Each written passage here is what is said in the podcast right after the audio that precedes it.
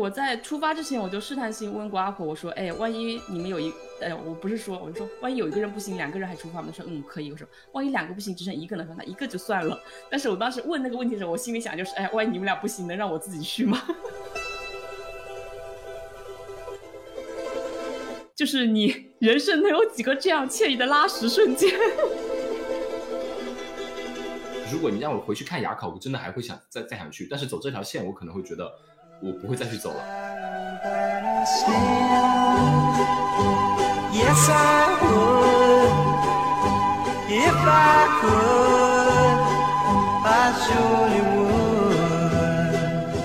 Hello，大家好，欢迎收听本期。越 talk 越野和野夜的特别节目，我一下子就暴露出了这个主要的嘉宾，一共一共大于等于三到四个人。对，没错，我们两个电台又时隔好多年之后又重新再一次，重新再一次相聚了。相聚的原因是因为，呃，其实本来我们一开始约的是我们两个台一块儿去冈仁波齐转山嘛，但结果实际的过程就是我因为一些个人原因没法去，所以就派出了。我台唯一的壮丁，然后去跟大米和阿火，就是线下相遇了。然后这个从开始策划到冈仁波齐，然后一直到实际他们转完山这一个过程当中，我已经在线上就是陪着云云走了一路。然后我知道这中间发生了很多的故事。所以想那个今天就特别开心，他们三个人终于各自回到了各自的家。哎，本来一开始呢，我们是打算我在这边，他们仨在一块儿，但最终还是变成了就是身处各地啊。然后我们就有了这么一次聊天。所以首先先来吧，三位重新转完山，有了不一样的人生的人，先给大家自我介绍一下吧，好不好？有台先啊，大家好，我是转完山回来还活着的阿火。啊，大家好，我是转山的时候胃口特好，回来没啥胃口的大米。大家好，我是爷爷的深交。很很很有自觉性啊！你为什么就回来之后就变成爷爷的深交了？我们见过面了，你没见过面啊？而且 而且我们共患难同生死，对，真的是真的是生死啊！对我来说是啊，对他俩还还好。啊，对，这个既然到大家都已经谈到这么深的一个话题，生死了哈，所以其实这次最主要是想聊一聊，就是你们实际转山这件事情，从想象中到真的就到了地方之后，自己走完之后，我们想知道这个内心跟现实的对比差距到底能有多少。既然谈到了生死，我觉得是不是应该由这里面唯一的一位女士，并且状况一直很好的女生先发言？嗯，我觉得整体上跟我预期还是差不多。一个是有两个比较不一样的是，一个是在翻过垭口的时候，比我预期的更美丽；另外一个是天气状况比我预期的更好一点。我原来可能觉得，哎呀，会比较糟糕，可能比较有挑战性。后来发现，哎，全程好像都是很受老天眷顾，然后像中了彩票一样的比较顺利吧。啊，我的话，我觉得可能跟我想象的来说，我这两天还在回味。我一直跟深交和大米说，就是甘源波奇的劲儿很。很大，就是你一直在回味，感觉这这一路有点梦幻。我们之前可能真的，我跟他俩说，只有站在垭口下面的时候，开始爬垭口的时候，我才体会到说，我们今天是真的可以把这条线走完。在之前都没有说，哎，好像我们是不是可以把它完成，都是心里打鼓的。然后再回过头来看的时候，觉得就很梦幻。觉得这一切好像有点不切实际，但是真真实实的发生了。看看手机里的照片，还会不自觉的就嘴角上扬。然后这一路的风景的话，其实跟预期的会呃怎么说呢？除去垭口和日照金山那部分，其他的部分跟我预想的差不多。呃，其实之前有做过心理预期的建设嘛，就说这条线其实它的风景可能就集中在那一部分。其他的前面的可能十几二十公里到后面的二三十公里就会相对的枯燥，那个跟我设想是一样的。但是中间的那一部分精华的部分，就是已经远超预期，感觉真的像一剂兴奋剂，我可以回味一一整年那种。就是我我相信下一位发言的人应该跟你们俩的感受完全之不一样。你你的意思，你的意思就是我白去了呗？我什么都没说，我什么都没说。我觉得跟我我对这个没什么预期，首先。对这个冈仁波齐没有太太特别的提前，也没有什么特别多的呃，对他的了解呀，对，只看了看我丢在群里的那些攻略，还有那个应该是 Jason 哥写的是吧？攻略，然后就看了一下，也也知道一些照片什么之类，但是我对它没有什么特别多的想象，呃，主要是我到了拉萨之后，呃，我就觉得我可能，我已经隐隐约约觉得我可能走不完，我已经我已经认了，你知道吗？认了，呃，然后呃，到到了那个小那个镇子上，叫塔塔沁是吧？还是德沁呢？嗯，啊，就到了塔沁塔沁到了那个镇镇子上之后，你看他连名字都记不得，你说他对这个的记忆得有多深刻个地儿？有点名字有点重合，所以我这个记忆就不太清晰。等我到了那个那个镇子上之后，刚到的时候，我是觉得啊，我应该是一步都走不了，我应该就停在这儿了。对，就就很就，但是第二天嘛，又感觉好了一点之后，我觉得还是走一半吧。那那我刚出发的时候，我觉得是不是我走完这一半，我也能把另一半给走下来？但但是当我真正到达那个中间点，第一天结束的那个休息点的时候，叫指指叫指热寺是吧？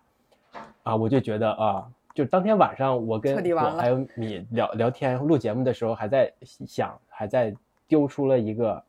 丢出了一个悬疑点，就是我明天可不可以继续？但是 我内心已经把决定给做了，说不可不太可能，尤其是在经尤其是在经过了一晚上这个特别特别难熬的呃一个夜晚的之后，那我已经决定了，就早早就决定了，我说算了吧，就到就到此为止了。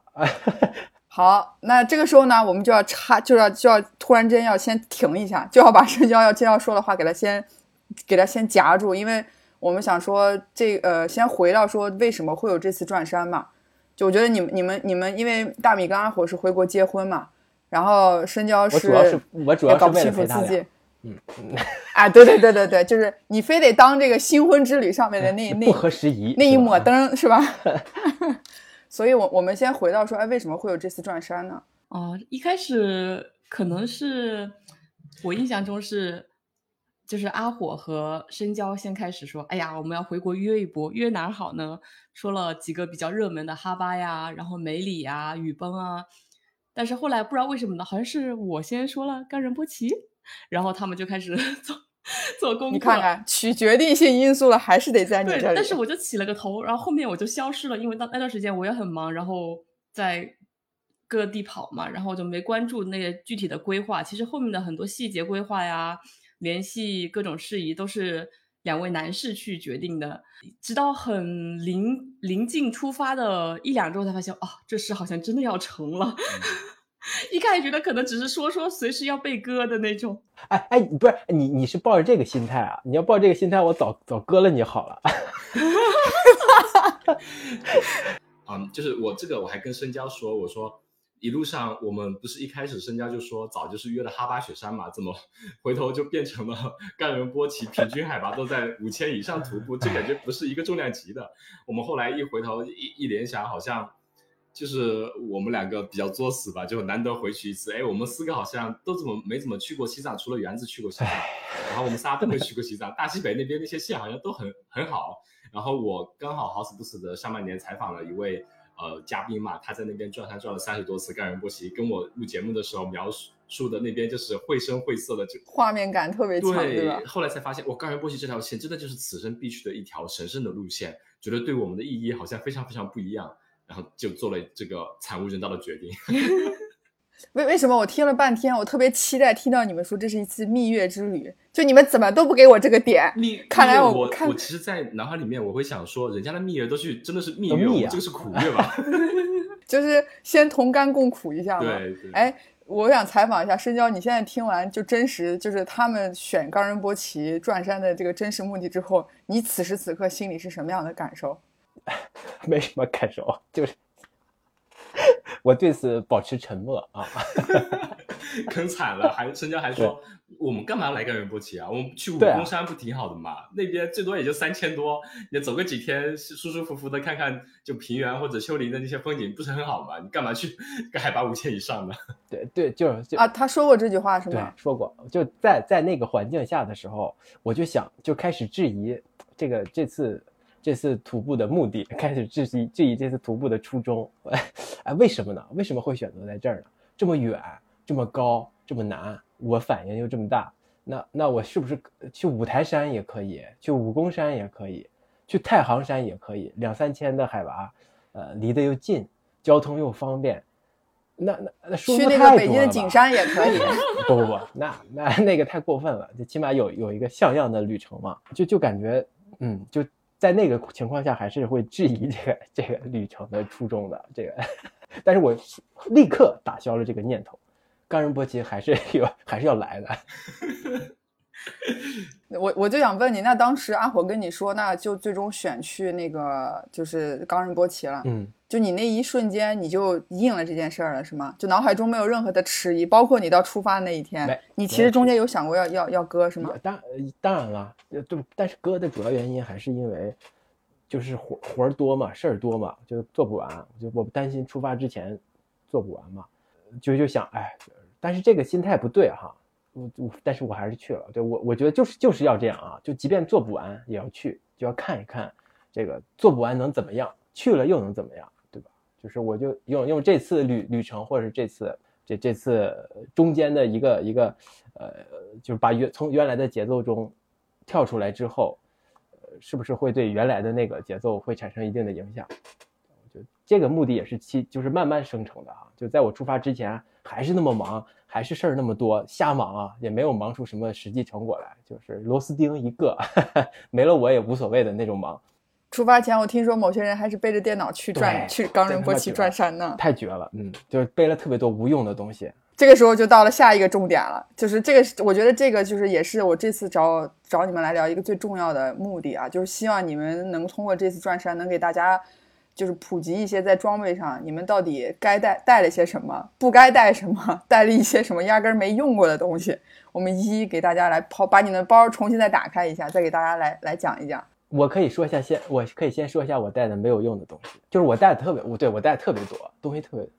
对对对，我带的东西带的特别多，甚至酿成了危险，把把差把大米给点燃了，点燃 把大米给点燃，给烧了，真的吗？对，真的烧了。对，对我跟你说，我我我我，他俩都各自背了一个包嘛，我我就是怎么也精简，就出发之前我怎么也精简不出来，变成一个包，我就又带了另外一个包，但带另外一个包，我可能想着就是把呃一点东西放进去就可以了，对吧？就是轻轻一点，就一个大包加一个小小的一个包，这个包可能还装不满，但是呢，呃，这个包也装满了，第二个包也装满了，而且装特别满，我觉得就是你有空间了之后吧。就这个，我的心态就是，你有了空间之后吧，你总想往里塞点什么，就一定要让它鼓，一定要让它让它满到溢出来，就不溢出来不行。对，然后我就把两个包都装满了，就无用的东西，没有用到的东西，就包括电脑，电脑这个东西啊，呃，相机，我以为我可能在那个那个海拔状态下，其实我有犹豫啊，我就担心我是不是在那个那么高的地方。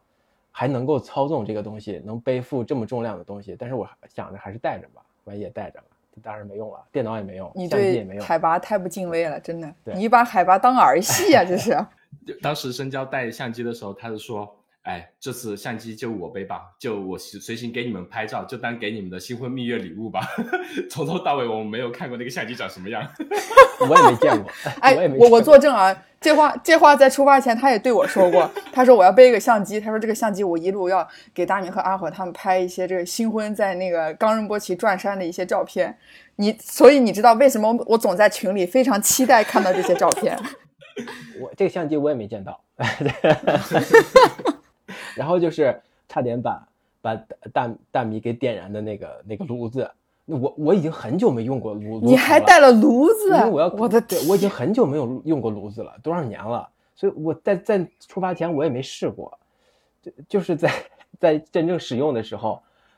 就就是发生了意外，就是当然了，这个是很不值得提倡或者很不值得呃大家效仿的，就是大家一定对这些涉及到火源的东西要要呃也也还是要熟练一些，还是要提前知道一些。那我反反正就但但是在在点点那个炉头的时候，就把大米给头发给烧了。没事，幸亏他发量发量大 我就感觉怎么大米的头发稀疏了一些，让你给点的是吗？还我想想，这这个是这个，阿火没抽你吗？在那一瞬间，慌哥，了我早都跟你说，但是我很，但是我成爆米花了都。但是我很自责，你知道吗？但是我当时我很自责。另外还有一个就是特别傻的，就是不是带了那什么嘛，借了那个录音的设备嘛，但是我提前也没有测试。虽然我带了电脑，但是我提前也没有测试。这个东西就连不上手机，必须得先通过电脑激活一下或更新一下固件，是不是？就类似的类似的操作，但是我没有测试啊，就是也没用上。嗯，你说这都多少东西了啊？还有什么餐具啊？还有还有还有，哎，就是你带那个炉子的初衷是为了过去给我们煮咖啡，就是你还带了摩卡壶和咖啡粉，我也是想不到的。是的啊，就就对我带的那个炉子目的就是为了煮咖啡。其实也是个道具了，我因为我要要要给他拍照我跟你说，对对对对对，我给你个赞。但但是问题的关键就是，我连照相机都没带，我还拍个屁照啊！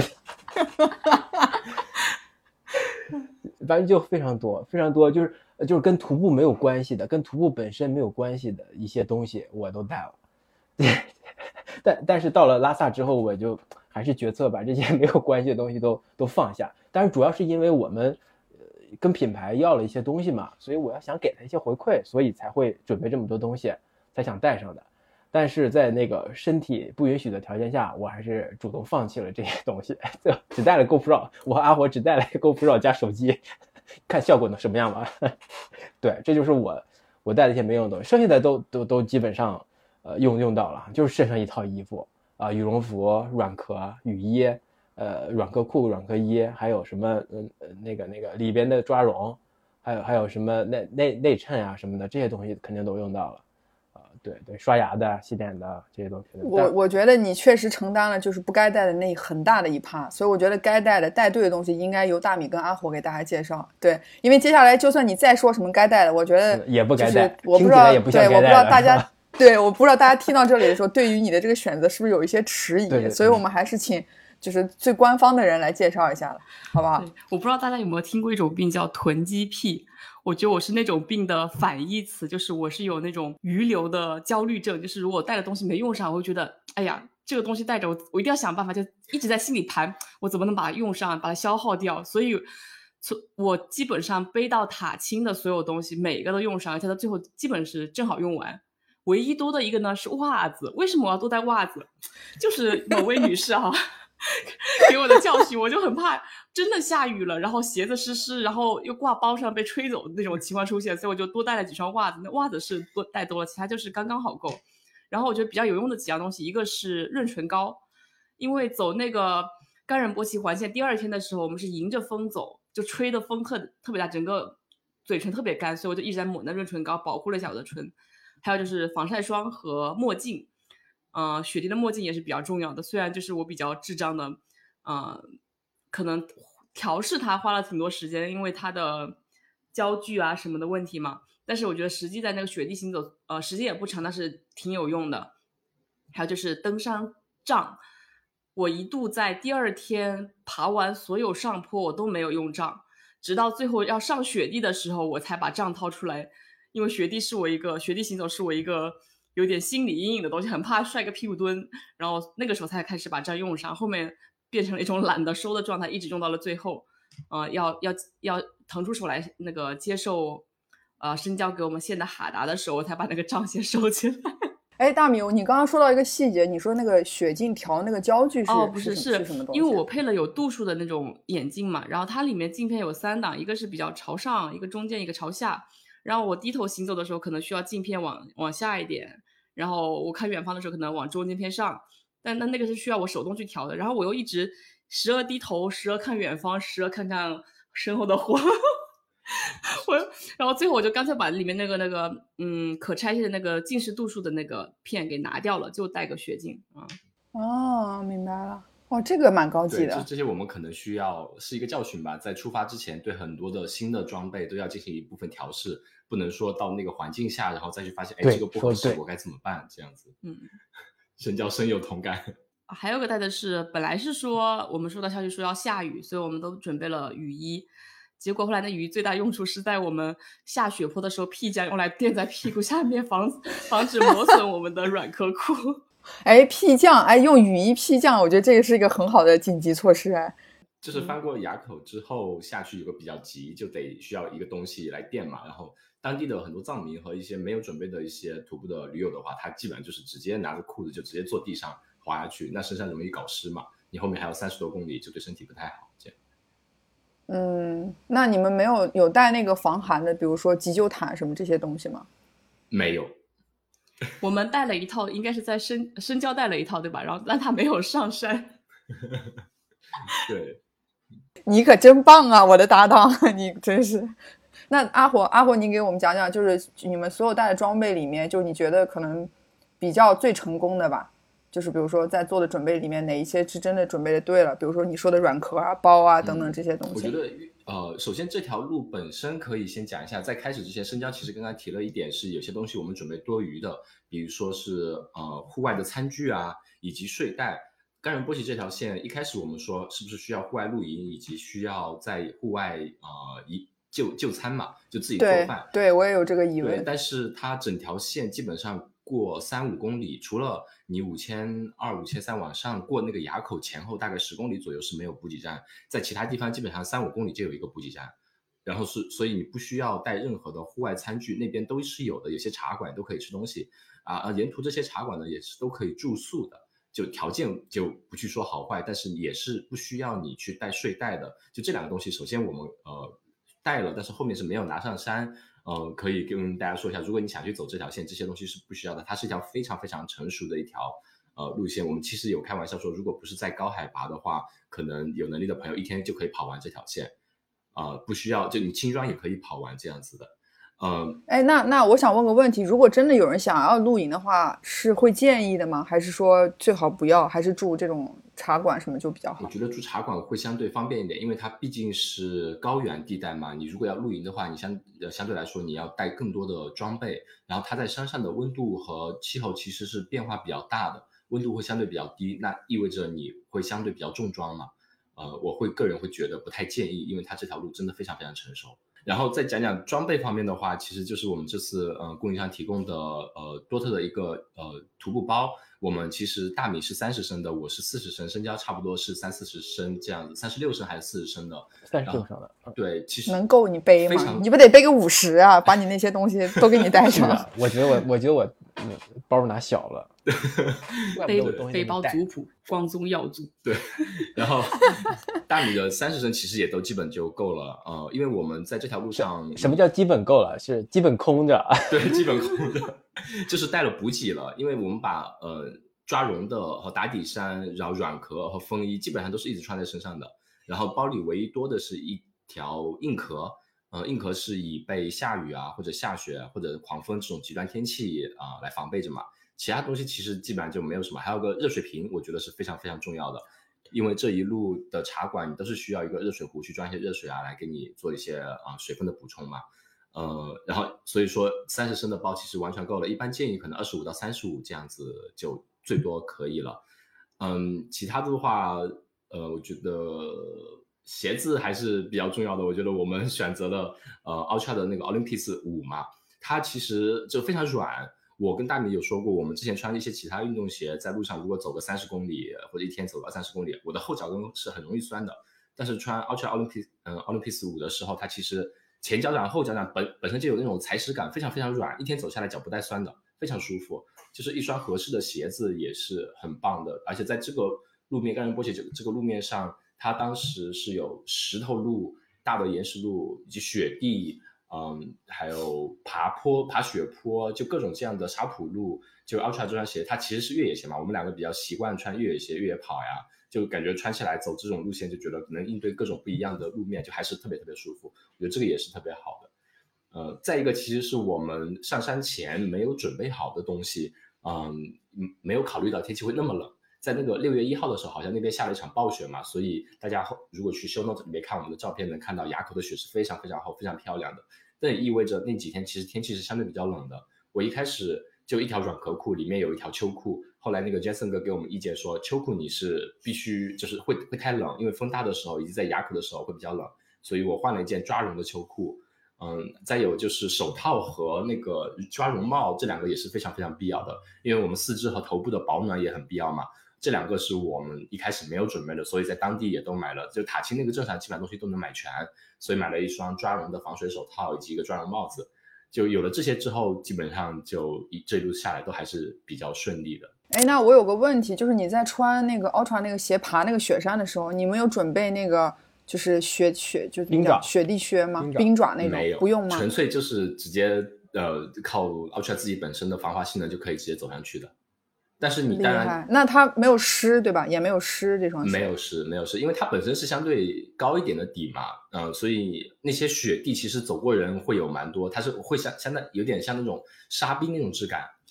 我我可能这里要拉踩一下，就是我之前穿那双鞋，就是我可以感受到它在湿的地面上哦，抓地力真的不强，然后在干的地面上还行，就是湿的地方会打滑。但是 Ultra 这个我这次穿的时候，明显感觉就是不管是干燥或者是比较潮湿的地面，它抓地力都很好。嗯然后我就基本没有，不是基本没有，是零零事故。嗯，此处我能感觉出来你们是真心的，品牌并没有给你们投喂多少的广告费用。但但但一双鞋不代表所有哈，我只是说我我选的 S 某品牌的那双鞋真的是湿地抓地力不行，干干地我还要给他点个赞的啊。嗯，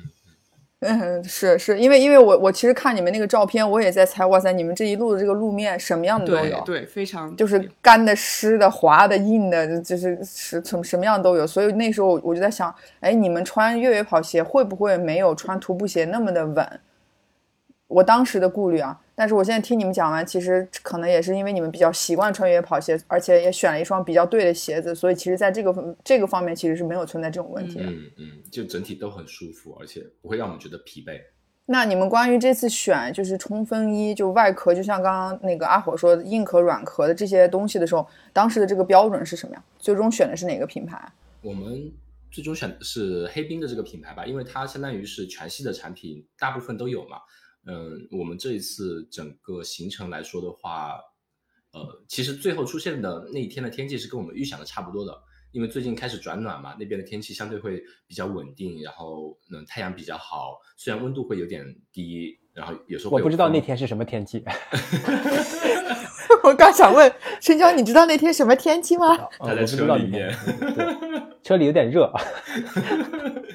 对，其实我们也就是所全套的衣服都用了黑冰的，嗯，黑冰挺好的，他但黑冰他会觉得有一点是对女性的设计不友好，尤其像你们这种长手长脚的，他会觉得有点它就是有点短，短但它它膝盖那里其实挺好的。我们之前买的那个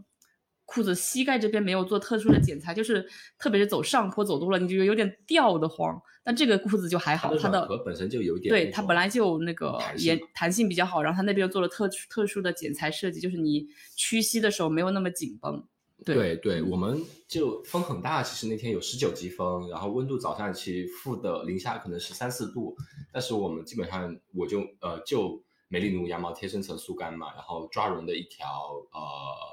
就是然后在风衣和软壳就够了，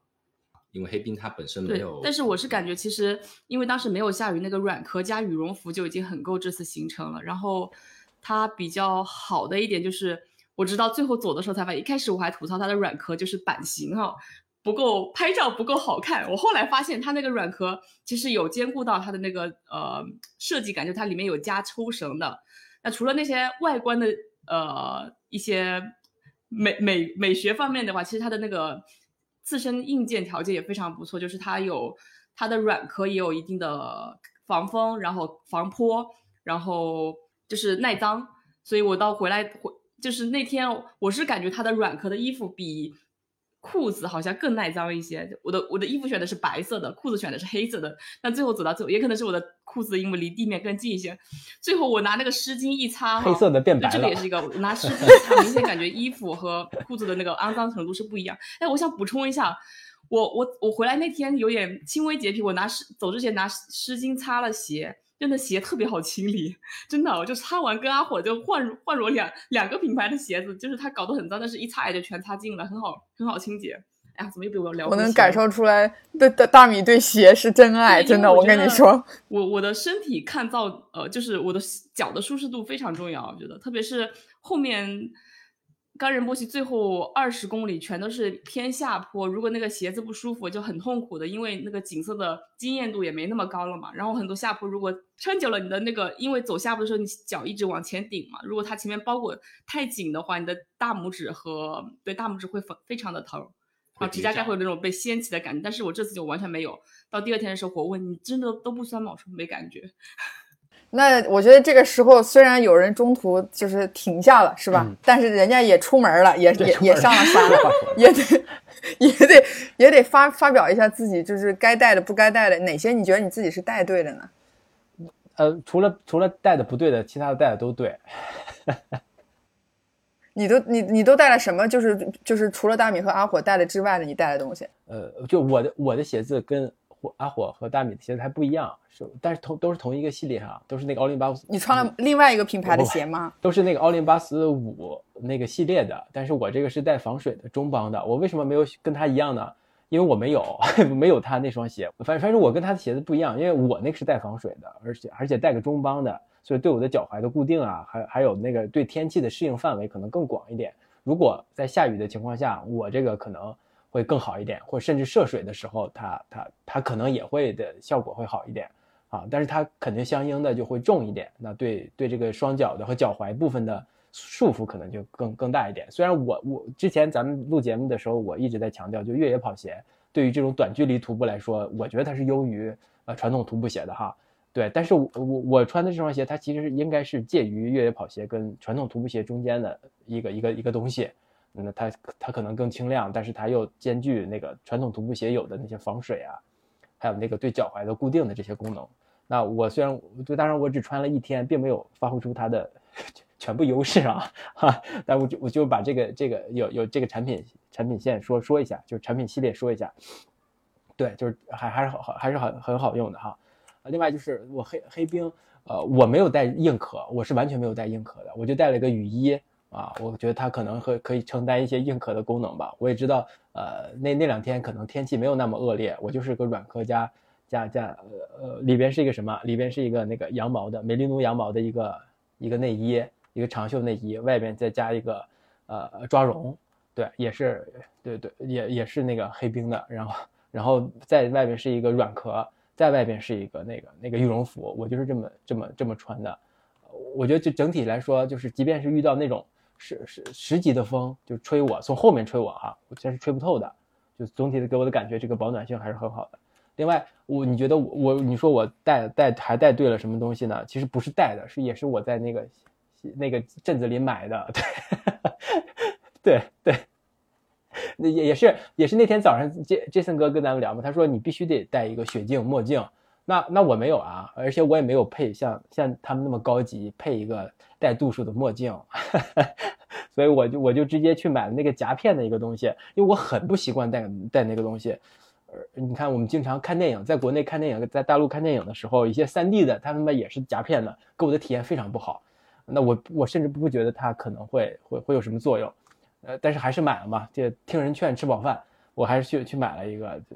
给我的感给我的感觉就是还挺便宜的，没那么贵。我已经做好了，甚至我已经做好了被被宰的准备，但是不贵。我就戴上了之后，就就第一天整个的感觉就就很好呀。就我我没有戴，我很少有戴墨镜的体验，因为这个近视眼的原因，呃，戴上来之后感觉很好，就是呃，就我我我可以看任何地方而不晃眼。那我把它掀开了之后，我就感觉呃世界就是特别明亮，但是又特别刺眼，所以我全程我都戴着那个，直到太阳落山之后。对，就这个我觉得是对我来说最好的一个体验。另外一个，我觉得那个呃那个什么那个那个头那个头巾，那对面罩头巾，我觉得很好。那个应该也是美丽奴材质的吧，也是黑冰美丽奴材质的。它给我的感觉就是，首先我能用它来防晒嘛，就把整个脸都罩起来防晒，我就省了，呃，省了呃，省了省了那个频繁补防晒的这么一一个动作啊，中间也补了一次。车里也晒，对啊，车里也晒，对，车里也晒，对。我觉得那面料真的很真的很好哈，而且它还呃虽虽然它它既能起到那些物理的保暖的作用哈，防晒的作用，它透气性我觉得也挺好的。就是蒙上之后，我本来就缺空气啊，缺氧气，那我蒙蒙上了之后肯定很难受。但是它还是有一点那个透透气性还挺好的，我呼吸并没有特别阻碍我。对，这个是我觉得这些小的东西还是对我来说也是挺好的。另外就是袜子也是黑黑冰的嘛。就就那个袜子应该是 Coolmax 的，它应该不是那种什么天然材质的，它应该就是是是化学材质的吧？就化学化学化学那个那个原料的。但但是我因为我我我我在收拾东西的时候，把所有的袜子都留在了拉萨，只穿了一双袜子。你们两个真的是一个台的、哦。早说我可以借你。绝了，是吧？真的是，所以我就全程你没有问那个 大米稍微只穿借一双袜子吗他反？正也只有一天嘛，一双也够了。问问题就问题就那个就是重点就来了，就是穿了很多天，但是呃，它它还是很舒适，嗯，就是给我的那感觉，这个呃味儿其实还其实还还好哈、没有没有特别味儿，而且也挺干爽的，就就是这就是我觉得它它超乎我的想象哈，它有我我我已经做好了准备，它可能会会会有点有点潮湿的情潮湿，就是穿的时间长了，它在脚里边，我穿的鞋子可能要透气性又没有那个那个越野跑鞋那么好，它可能会是不是会会有一些呃就不舒适的感觉，有点有点湿啊，或者是会有一点异味啊，呃，当当然味味道肯定还是有的，但是它不会那么还是很干爽的一个状态。就对我来说，这个这个真的是体验好啊。那个给我的感受就是这些这些装备，就是尤其是这种小的配件，它能提供一些很好的、很舒适的体验啊。对我来说是是这样的，就是虽然二十公里，我觉得二十公里对我来说是很是极限的，真的就是那个大家能大家能力都有高低，对吧？你的极限跟我的极限，呃，我身体我们的身体可能的感受的难难那个那种难受程度应该差不多，我觉得 我可能二十公里就已经非常难受了，你们五十公里才很难受，呃，但是在这种难受的情况下，所以装备给我带来的一些呃，就是一些舒适感吧，或者是没有给我产生一些意外、意外的额外的一些一一些一些痛苦点，这个点还是挺重要的。那我我对它就产生产生了一些重新的信任嘛，就是尤其是黑冰啊，还有我这个背包，那个多特的背包，就是会我会对它产生一些额外的信任感，因为我之前都没有用过，也没有去过这么极限的状况下。那在这种情况下，我是感受到了一些。呃，一些它没给我没有没有给我带来一些额外的麻烦，甚至给我带来了一点嗯额外的舒适度。也可能会不会因为没他们，你那二十公里就变成两公里了？那那不会的，我我的我的意志力还是可以支撑我走二十公里的。嗯，我还因为。因为我 我确实没有想到，就是你真的会在二十公里那个时候就就就退下了，就那一个瞬间，其实我我早都想到，我还是觉得多少有一些可惜，但对有很意外，但是这个就是就像你说那个当下，那个当下是吧？啊只有只有只有自己的身体才最清楚。那那我觉得我们聊了这么多跟装备，这都是一些外在要需要准备的东西。那我不知道就是在尤其是内心的心理建设上建设上来说，就你们到底有做过什么样的一个准备？包括其实已经走完了嘛？刚才其实二火也说一直在时不时还在回味。就我相信你们的回味跟这个中间退赛的这位选手的回味应该各有不同。我我我已我觉得我已经对退退赛或者是中途停止这个事儿已经已经不会有任何心理负担了，你知道吧？就是我我可以退，我可以随时退。我我自从我很多年前跑了一个五十公里，在四十四十七公里还是四十八公里的时候退赛开始，我已经对退赛这个事儿、退出这个事儿已经已经免疫了，所以我我我在中途退出，我没有任何心理负担。我我的判断就是，呃，我达到了这个标准，我的我的判断标准之后，那我就要退退出吧。我的判我的判断标准就是，我第二天早上发不发烧，是不是反复发烧？那我我第一天的时候，呃，要出发之前，我已经本来其实已经决定不去了，因为早上刚醒的时候发烧，但是吃了药之后觉得状态状态还行。呃，杰森哥也说说，哎，你这个精神状态可以，看来不像是什么有事儿的状态。那好了，那我就出发了。呃，那这是一个判断。那第二天早上的时候，我我的判断是我发烧了，吃了药也不行，吃了药也难受，吃了呃吃了药可能顶两三个小时之后还是继续发烧。那在这种状况下，那我就退出了。我我达到了我的标准，我就退出了。我甚至渴望我达到我这个标准，因为我太累了。你当时内心就是已经跟自己是不是就像你说，你都告诉自己我太累了，那是不是就呃是真累，是这有有一些客观指标在这儿了，就是确实不行。好吧？那我我想听一些积极阳光的故事。镜头转向我这还不积极吗？哎，我这还不积极吗？我觉得这我这种精神才值得推广，你知道吗？就是大家不要硬上，不要逞强，呃，就是就是你你做了决定之后也不要后悔。你看，就像我这样，你看理直气壮的退退出，而且事后又不后悔。对，虽然我没有看到那个最美的那个五千六哈，但是我觉得 OK 的，无所谓的。嗯，看到了日照金山也也够了，高原波奇的日照金山。哦，那那个画面，当时我看到那个照片，真的特别特别就很很感动，对你知道吗，你差点跪了下，有人替你看见了是吗？大米阿火讲讲吧，我想先听大米的。对，等等，我想在 讲大米之前，先讲一下深交的。其实原子，我想真的说一下，深交其实没有在节目里谈到的一个点是，他之所以能坚持这二十公里，是因为你。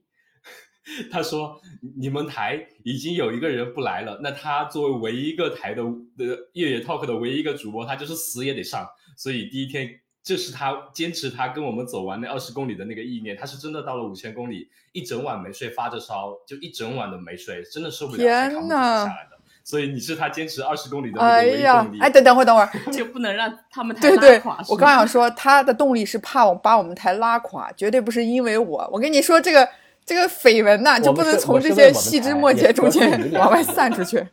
我主要是陪你们来为，我俩你也没带相机啊？我我连手机拿出来拍照都次数有限，你知道吧？我真是所以大米跟阿火，你你们开始从第一天出发的时候就没有过像他这么明显的这种高反跟不舒服吗？没有，我唯一不舒服的是五千过夜的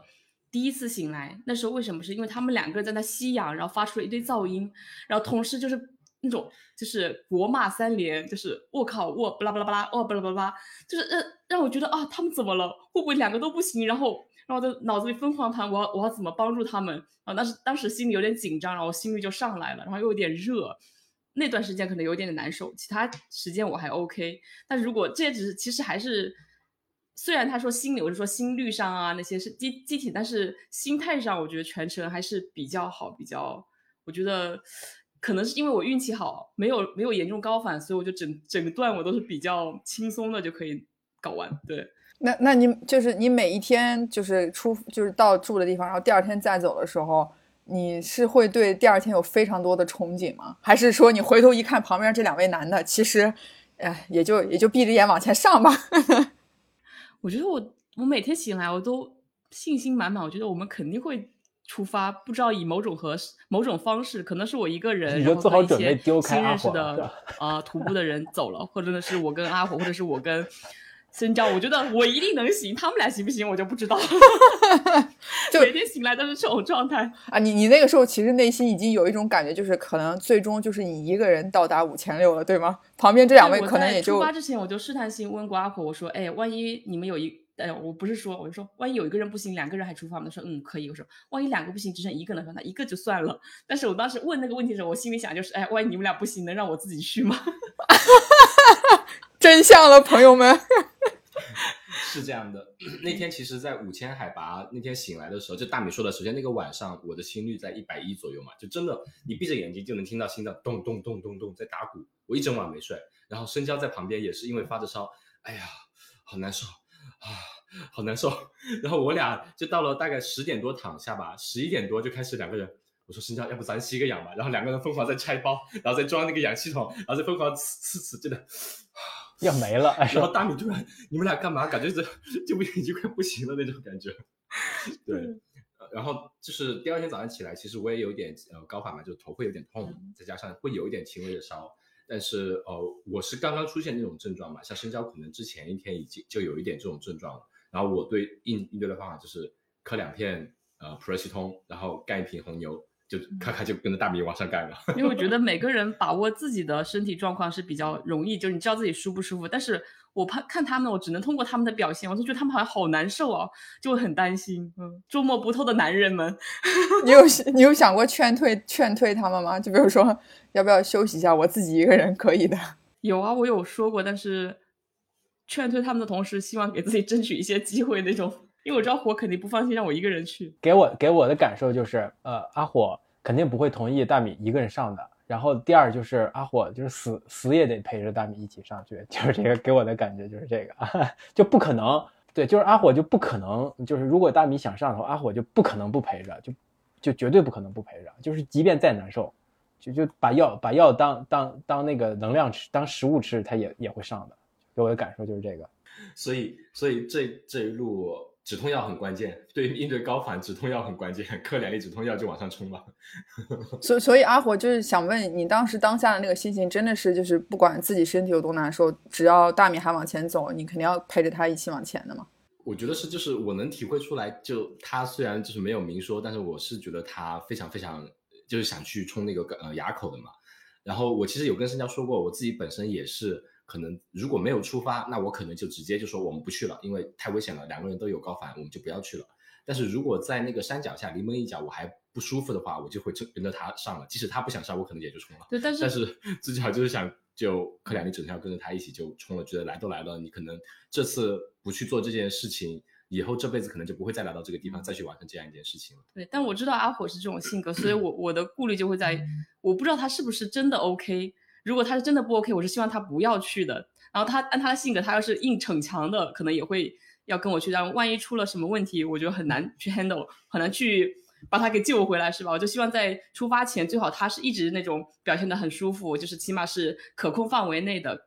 呃，不是吧？那我觉得我就比较放心。如果是他是很不舒服，还要硬要嗑药陪我上，我我其实也是带着顾虑的。所以，就我觉得这个也是回到我们最后，呃，就是说回到徒步本身，在户外做极限运动的时候，你首先要对自己的状态有一个很好的判断嘛。包括其实深交第一天，嗯，吃了药之后是做了决定，说我可以去尝试一下。首先是，嗯杰森哥也跟我们说过，这一路你随时不舒服，你都可以下车。然后第一天我们的时间是非常充裕的，你就走得慢，走得非常非常慢，让自己去体会自己是不是能够适应这个环境。然后你做了这两个之后，最重要的是你自己可以做出判断，就是哎，我的身体现在这个状况对我来说是可以忍受范围之内，还是说我必须得下车？就是你要做做好自己的判断嘛。然后对于我来说的话，五千那天早上醒来的时候，我会觉得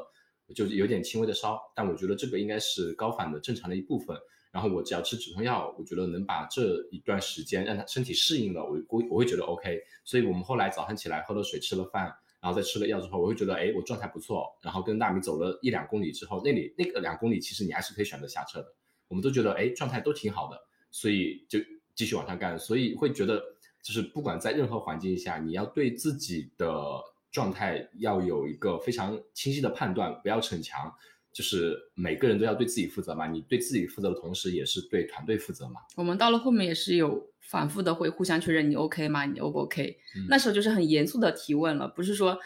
那种撒娇是，哎，你一定得陪我，你不管怎样的，就是到到那种情况，我们俩就是冷漠的两个路人，就是一个伙伴的关系，真的，就是你不 OK，你一定要回去，不要为了陪我再去。闯这个事情，不然我也不放心。嗯，但是但是大米，其实你内心已经有一些就是假设的想法，就有可能，比如说阿火会在一个不舒服的状况之下，但他仍然会陪你。就那个时候，你你有没有想过，如果他真的做了这个决定的话，你要怎么去去跟他沟通？就是关于你的你你你你比你比较坚持的这个想法。我觉得其实，在上雪地之前，就是还是有退路，就是那段期间可能会不断的去确认，到后面真的知道。再不舒服，我们就我可能会劝他硬再撑撑撑到下一个点，因为那边到相当于呃翻垭口的一半，就是进退两难，你往回走和往前走是一样的时候，我可能会建议他往前走，然后坐车下去。但是反复的问的话，我我是可以从他的脸色啊那种肢体形态发现他是越越走越舒服的。早上起来看他那阵确实是没活动开筋骨，人是比较看起来丧丧的，然后。对脸色也不是很好的样子，然后吃了早饭，然后走几步，可能慢慢适身体适应了就好起来了。我可以感觉到没有骗我，对，没有口是心非这个男的，对，没有口是心非这个男的，就全程他都是在我前面，就可能在爬垭口下来之前补给之前，他全程都是在我前面走的，他走一走，然后在前面转过头来等等我，看看我状态怎么样，这样子，嗯，对，就还会相互呃关照的嘛，相互扶持。对，唯一比较担心的一个时候就是。胃口不好，就是我觉得火整个的机体状态是在一个是在一个比较恶性循环，就是它有点高原反应，呃，现象之一是胃口不好，吃不进东西，吃不进东西，它就没力气，没力气人就会不舒服，不舒服越不舒服吧，越胃口不好，然后就就是能量不足的，就是处于那种消耗自己的原始储能的状态，它就吃不进去嘛。啊，我就属于一直干饭，然后本来的身体身体那种储能还没有开始启动起来，我全都靠那种什么士力架这种零食顶过去的，嗯。这个其实也是我和深交和大米最大的区别。大米全程从拉萨出发往阿里的那条路上，他就已经开始疯狂喝水了。因为喝水喝足够多的水是可以有利于提高你的代谢嘛。呃，然后我们会会吃有一种呃高在高原的有一点预防高原反应的那 Diamox 是一种促呃利尿剂嘛，它可以促进你身体的代谢，可以预防高反。所以他全程在疯狂喝水，在疯狂吃东西。然后我跟深交两个人就疯狂睡，此处应该有截图是吗？看看你的表情，就是就是全程很少吃，会恶性循环，导致我们可能就非常差，高原反应会更强一点，然后食欲会更差一点，然后更没有体力一点。哎，所以你当你们俩单独出发的时候，就有些人撤退在车里坐着的时候，你们有没有时不时会担心一下车里的那一位的安危？没有，我觉得我当时想的最多的是就是。我我知道他肯定会安全，但是我就说，哎，会不会很遗憾？我老跟我说，哎呀，生姜没看这个，好遗憾啊！哎，他要是再撑一撑，就走过这个垭口到下个补给点，会不会更好一点？就设想了好几次，另外一种选择就是熬过那个垭口，起码把那个地那那个风景看完再回去，不舒不不舒服再回去的话，是不是个更好的选择？就是想了几次，后来觉得，嗯，选既然选了，可能就是让它成为最好的选择吧。对。就可能有一个遗憾，也是你几以后几十年可能再再去那的一个动机之一。孙教授，我不想再去了。阿火和大米不结束之后，还我我们还在聊嘛，说是不是你也有另外一种选择，就是翻过那个垭口到到那个那个不动地丁是吧？那个那块也能有有那个那个那个摆渡车可以把我送回那个起点和终点。呃，甚至有很多人都是这么做做的方案，就是就把那段垭口给爬过去，就就就到那儿，最后是二十公里就不走了，对吧？就其实这是一个呃，就很做决定，其实真的很难哈。就是你在那个情况下，就是我在第二天是否出发的情况下，虽然我身体很难受，呃，虽然我现在说我觉得没什么后悔的，也无所谓，没看到也 OK 的，但是就在那个那那个当下的情况下，确实是是有一些犹豫在的。就是我虽然呃，我是不是可以扛一下？我是不是可以可以再再往前走一走？那那再再往前走一走就翻过去，呃，那但但是呢，我的身体状况又是这样的，那那那我该怎么办？我我要不要要我要做什么样的决定？走也就走了，停也就停了，就就是很难很难。就是我对我的身身体自己的判断是，我觉得我走不了了，就很很理性很客观的判断，我觉得我不行了，我觉得可能在上会有危险。呃，当然这种危险也是我假想的，因为我没有去过那么高的状，没有没有去过那么高的地那个海拔，而且我也没有遇到过我身体状况出现这样子，所以就在这种完全未知的情况下，就怎么把自己身体的极限和和呃极限再往前推。这个就这个，我觉得这个是是所有的那个探险或者是一些探险家们，就是时时刻刻都要面临的问题，对吧？那那其实那那我在那一刻我是是是是有有这样的有有这样的面临的问题的。那那我既然我做出了这个什么，做出了这个决定，我不继续了，那我就事后我就会找无数的理由，呃，那我我会通过意识。我觉得哈，就是让我的身体更加难受。我觉得，嗯，我做了一个正确的决定。PUA 自己是吗？对，我觉得，我觉得可能会有这样的状况哈，因为，呃，有的时候就是在那那种情况下，我可能是意识和身体是是有点那个分离的状况的。那我身体就实在不行，但是我意识，我是我，你说我出发了，是不是也就出发了，也就往前往上走了？那遇到遇不遇到危险，我现在肯定也没法想象，呃，也没没办法做出做做出预测。我在当下肯定也没办法做出预测，只能把自己那种那种自那种样子的自己交给那种未知，就很很可怕的，就是做这种决定真的很难。其实这也是我们一直想说，就是做户外运动的时候，其实我个人会说，就是虽然我这么说，我的性格上可能会做出不一样的选择，但是因为山永远在那边，你只有呃健康的走下去以后，才能爬更多的山嘛。你不要说为了这一次去呃。尝试去挑战自己，但是你有时候在安全的一一定安全的范围内，你可以去尝试突破自己的极限。但是如果你在当下知道自己状态不好的时候，就不要说去冒这个险。对，真的，其实就是判断不了，就完全判断不了，就是一个选择。我真的啊，我真觉得我就完全判断不了。就虽然我那么难受，但是我觉得我吃了吃两片药之后，应该状态也也会恢复的。但是我就完全判断不了，那个状况下，我觉得是完全判断不了的，就是一个一个冒一就就像你说的，像你说的性格是一个决定因素，另外一个就是你有没有冒险精神，你敢不敢把自己舍出去？那我可能我我觉得我缺乏这个东西，另外我也觉得我可能性格上也不是那样的那样的性格，然后我也贪图享受，我这个人就很多很多情绪夹杂在一起，让你做这个决定吧，就怂，我觉得真的真的就是就是没有缺乏这种精精神，缺乏这种探索精神，真的。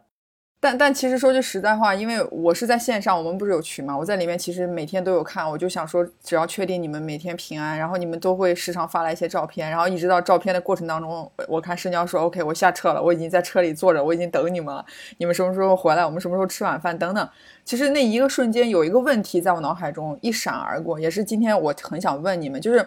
呃，怎么讲？你们这次其实算是朋友一起嘛，团队出行三个人，你们有没有想过，或者是通过这一次这样一个很特殊的经历吧？就如果再下一次还有这样的一次呃冒险的话，你们还会选择就是两个人一起，两个人以上的这样的这样的组合去出发，还是说真的可能会变成自己一个人去就好？我为什么问这个？就是因为我能感受到有一个人突然间不行，其他人其实会有这个担心，会有这个顾虑。你在出发上的时候，真的会去不自觉的去迁就别人的时间，对吧？因为你们毕竟是一起的。那其实这样也会，就是多多少少呃，相互有压力。对，让你自己本身的计划或者内心都会有一些不一样的改变。所以我想，我很想问你们，就是你们有过这样一次经历之后，如果再下一次有这样的一个机会，你们会选择各自出发？然后我们在同一个地方见面就好，还是说还会选择再用这样的一次结伴的形式去一起去走？就是我是一个不怕给别人添麻烦的人，可以，我还是选择跟跟跟其他人一起走，选比我更比我强的人走，无所谓啊，他们有压力就有压压力吧。嗯，我就会看我对行程的定位。如果比如说，就就像准备一个马拉松，或者是准备一个比赛，我就决定这次我要 PB，我可能会单独行动，我独自训练，然后严格按计划，几点起床，几点出门，带什么东西，我可能做好精细的打算，甚至吃多少东西，要不要分给别人这种问题，我都要考虑。但是如果这就是我就说啊，我就是要跟朋友约好一起，不管走到哪里，我都觉得很开心，几点出发都 OK。那我一开始就是这样的设定，那我就觉得没没关系啊。看我对行程的定定位吧，但是我觉得两种都是需要的。你不可能人一直像个缜密的机器这样去 push 自己，然后每次都，嗯，像个孤狼一样。可能有人享受那状态，但是我觉得我的性格是需要各种调剂的。对我可能有时候自己去走走，有时候跟阿火一起，有时候再带个电灯泡什么的，是吧？嗯。然后我觉得的话，呃，可就是像大米说的是，真的是取决于你那趟行程是怎么安排的。因为我们之前有采访过蛮多的户外强旅嘛。就户外徒步的很多王者，就是呃经验非常丰富的啊老玩家，他们其实经常会说的是，去户外团队，他们如果组团的话，必须会找水平差不多的，各方面性格以及都会差不多的，呃，因为在一些危险的情况下，他们能做出比较类似的判断，他们对彼此比较了解，而且整个行程大家的配置节奏都会相对比较一致，对于很多比如说露营点的选择啊，以及行程的调整啊，都会相对比较一致。呃，包括在跟孤月孤月大佬嘛，就是徒步的一个大佬，他说的是，他们一般基本上可能会，比如说，呃，六个人的团队会有四个老的带两个新的，那他们能保证他们老的在做一些决定的时候能占大多数，对于一些新的呃团队成员加进来的话，他们可能不是那么熟悉，做一些相对比较正确的决定吧，是这样子。然后对于我来说的话，我觉得就这一次行程，首先我们知道甘源波奇这条线它。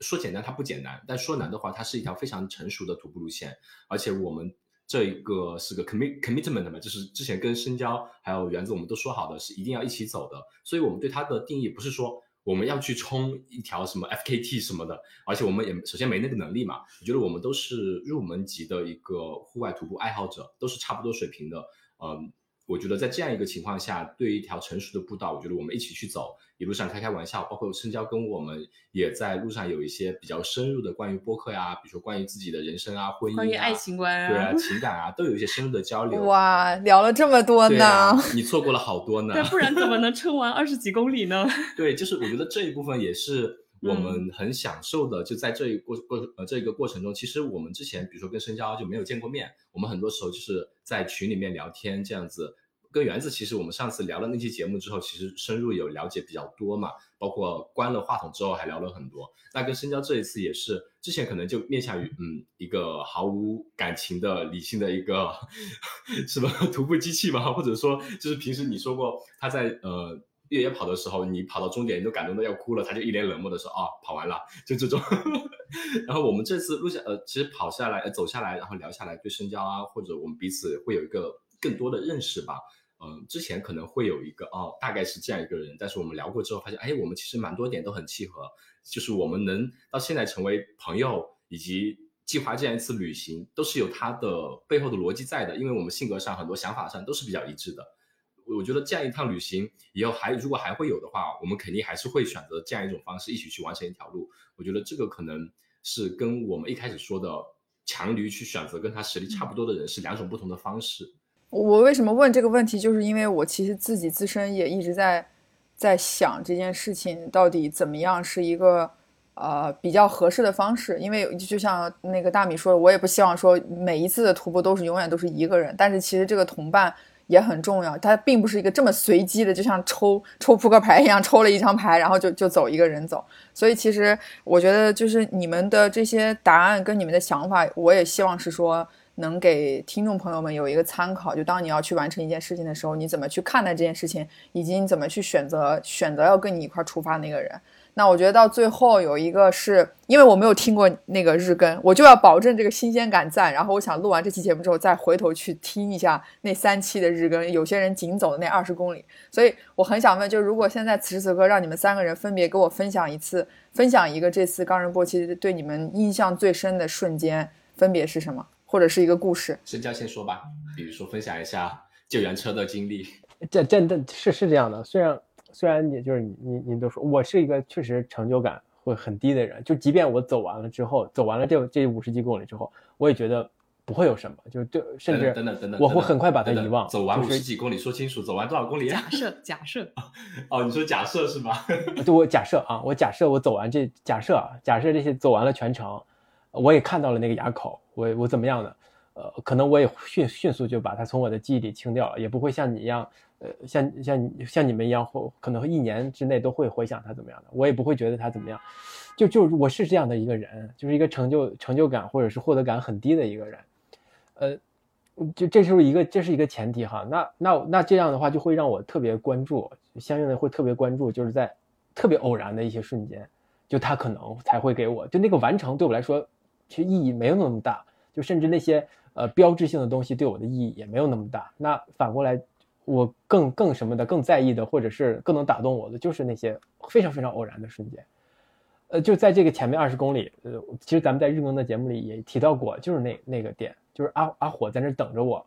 呃，就是那个那个那个台子那块儿，就是呃，我我我还我我也忘了那个是什么地儿啊，就是阿火说啊，你快过来，你快过来，你在这躺一下。是吧？它能够有一个祈福的一个一一个意义在，对着一呃甘仁波齐的一个祈福点。对对，那你让我祈福一下，就是那那就要躺着嘛，要要把人躺到那个凹槽里，对吧？那我躺下之后，我自自然的就放松了，我就就瘫了，就是就叫啊，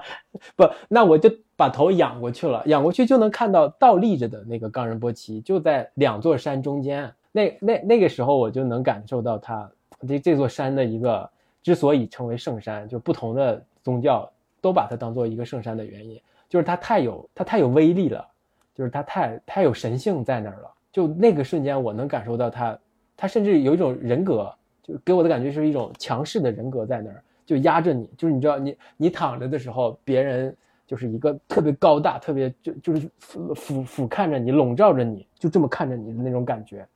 啊，就是立刻就让我。让我就被被被被击中了嘛，然后我我起来起身之后再往前走，就看到很多人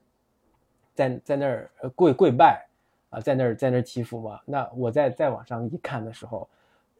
那那更更它更大，更更正中间，更有威压，就就就是这会让我体验到，就这座山它有一定的不一样在这儿，就跟其他的雪山为什么不一样呢？当然这个也可能是因为。就是有无数的故事加加叠在他身上，才会有这种让人有这种感受吧。但是在那个瞬间，他会会给我一个一个一个这种巨大的东西，会会非常的震撼到我哈。就是当时就想跪下，你知道吗？跪，但是没有，因为我当时我跪不下，我因我实在不行 不行，我太累了。对，这就是我我我的一个呃，就是印象特别深的一个东西啊。